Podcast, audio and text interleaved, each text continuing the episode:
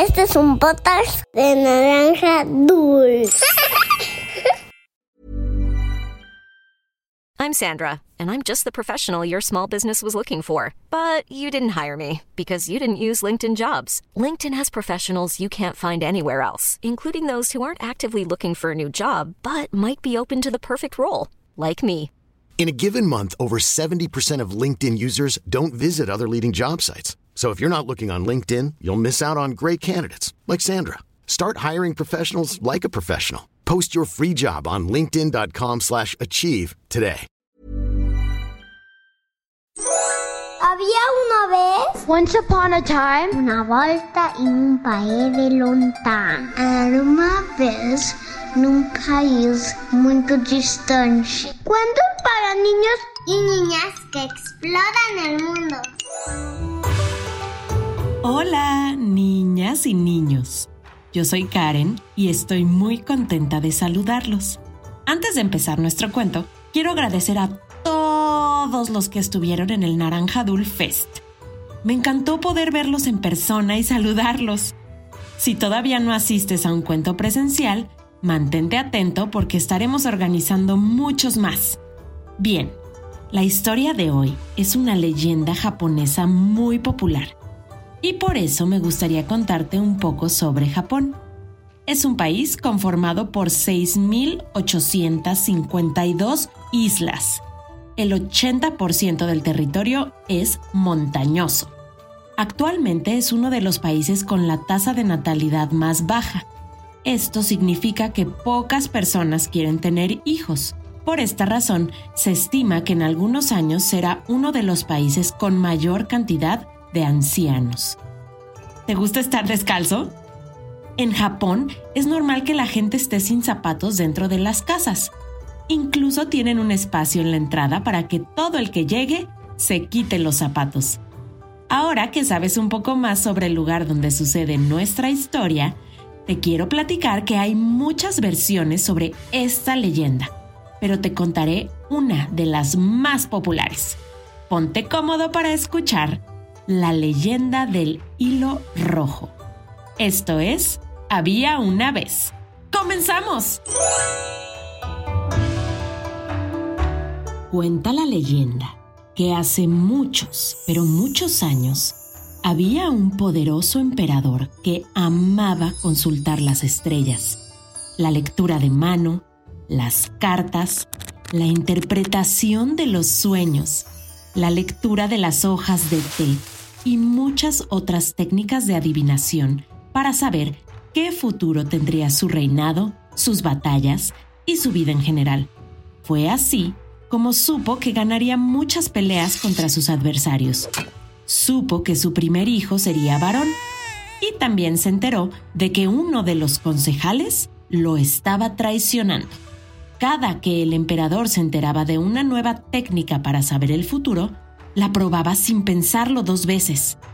Escuché que hay una bruja en el pueblo. Dicen que es muy acertada en todo lo que dice, pero que su especialidad es el hilo rojo. Tengo mucha curiosidad al respecto, así que quiero verla mañana mismo a primera hora, dijo el emperador a su más fiel concejal, quien de inmediato fue en busca de la adivina para concretar la reunión. Señora, vengo en nombre del emperador. ¿Quiere verla mañana a primera hora? explicó el concejal con un poco de miedo por todo lo que había escuchado de la mujer. Sé que quiere verme y sé para qué quiere verme, pero también sé que tú tienes miedo. Tranquilo, soy una mujer como cualquier otra.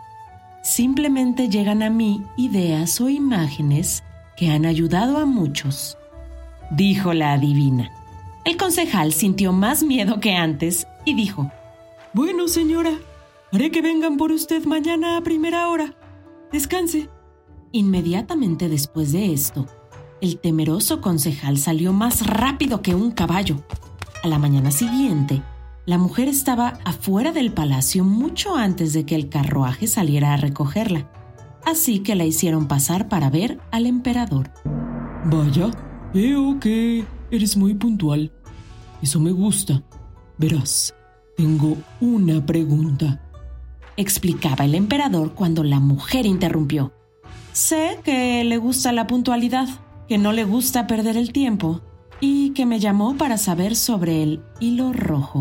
¿Es correcto? explicó la mujer. No me sorprende.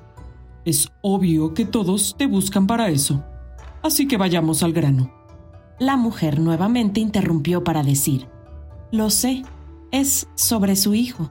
Quiere saber con qué mujer debe casarlo para que sea feliz. ¿No es así? preguntó la adivina. El emperador se sorprendió muchísimo de que la adivina supiera exactamente lo que él había pensado preguntarle. Entonces, la mujer le pidió ver al muchacho y enseguida empezó a caminar. Su Majestad, por favor acompáñeme. Le explicaré mientras caminamos por el pueblo, dijo mientras caminaba mirando hacia el suelo. Todos tenemos un fino hilo rojo atado al dedo meñique y el otro extremo nos conduce a la persona con la que se está destinado a estar. En este momento estoy viendo el hilo rojo de su hijo aunque él todavía es joven, ya puedo verlo.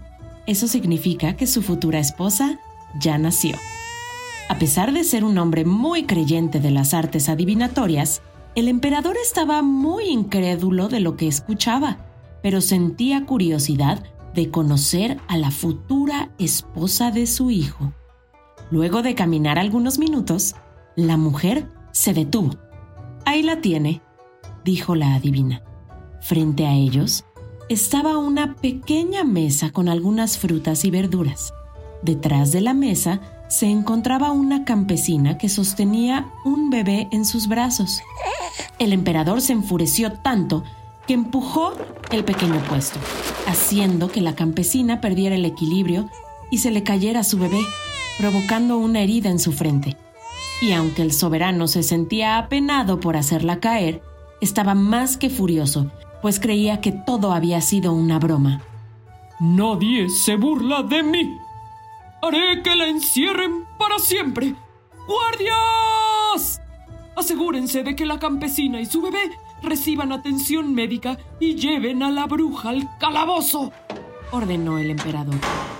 Pasaron algunos años y cuando el hijo del emperador estaba en edad de contraer matrimonio, el sultán arregló una cita con la hija de un poderoso terrateniente.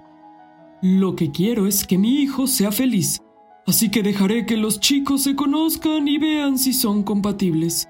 Si se llevan bien y se gustan, podremos hablar de boda, explicó al terrateniente. Los muchachos se conocieron y luego de un par de horas decidieron que querían seguirse viendo. El emperador estaba encantado. Claro que quería un reino poderoso pero anhelaba la felicidad de su primogénito, y si éste se casaba con la hija del terrateniente, lograría ambos objetivos. Algunos meses después, el muchacho le dijo a su padre que quería casarse con la chica, así que organizaron una cena para que ambas familias pudieran conocerse. Al evento solo asistió la chica y su padre, a lo que la joven rápidamente explicó que su madre había fallecido hace poco y de inmediato el terrateniente sintió la obligación de decir, Su Majestad, en realidad yo no soy el verdadero padre, pero la amo como si lo fuera. Conocí a mi esposa en la casa del médico del pueblo hace muchos años. Ella traía una bebé en brazos con una herida muy grande en la frente a causa de un accidente en el mercado, explicó el terrateniente. En ese momento, el emperador se sorprendió con todo lo que estaba escuchando. Era la hija de la campesina. La adivina había tenido razón. Apenado, explicó lo sucedido y pidió que sacaran a aquella mujer del calabozo. Y, colorín colorado, esta historia de había una vez ha terminado. Haz un dibujo sobre este cuento y compártelo en nuestra cuenta de Instagram en arroba podcast-había una vez. Es momento de saludar a los peques que nos escuchan. Saludos para Marina y Vicente Pérez de Castro de 4 y 7 años que viven en Chile. Para Paula y Emilia Zamora de 6 y 4 años de Chihuahua. Para Alexander Ruiz, de 5 años, que vive en Guadalajara, Jalisco. Para Victoria López, de 6 años, que nos escucha en Colombia. Para Santi y Sarita González, de 7 y 4 años, de Puebla. Para Valentina y Nicolás Tamayo, de 1 y 6 años, de Colombia. Abrazos para Santiago Páramo, de 13 años, que vive en Ciudad de México. Para León Contreras, de 8 años, que vive en Estados Unidos. Para Jessy Monsalvo, de 11 años, de Ciudad de México. Para Natalia Cruz, de 8 años, de Cuernavaca. Para Aviana Dávila, de 3 años, que vive en Nuevo México.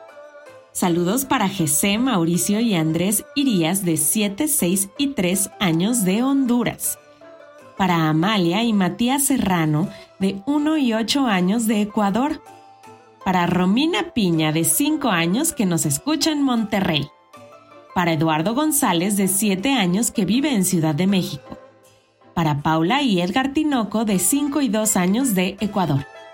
Abrazos para Renata y Alejandro Nava, de 5 y 2 años, que viven en Guerrero para Cristóbal y Génesis Castillo de 1 y 3 años de Guadalajara, Jalisco. Para Lea y Max Armendares de 4 años que viven en Ciudad de México. Y para Guzmán Ribeiro de 7 años que nos escucha en España. Esto fue Había una vez. Nos escuchamos en el próximo cuento. Este es un potas de naranja dulce. Hi, I'm Daniel, founder of Pretty Litter. Did you know cats tend to hide symptoms of sickness and pain? I learned this the hard way after losing my cat, Gingy. So I created Pretty Litter, a health monitoring litter that helps detect early signs of illness by changing colors, saving you money and potentially your cat's life. Pretty Litter is veterinarian developed, and it's the easiest way to keep tabs on your fur baby's health right at home. Go to prettylitter.com and use code ACAST for 20% off your first order and a free cat toy. Terms and conditions apply. See site for details.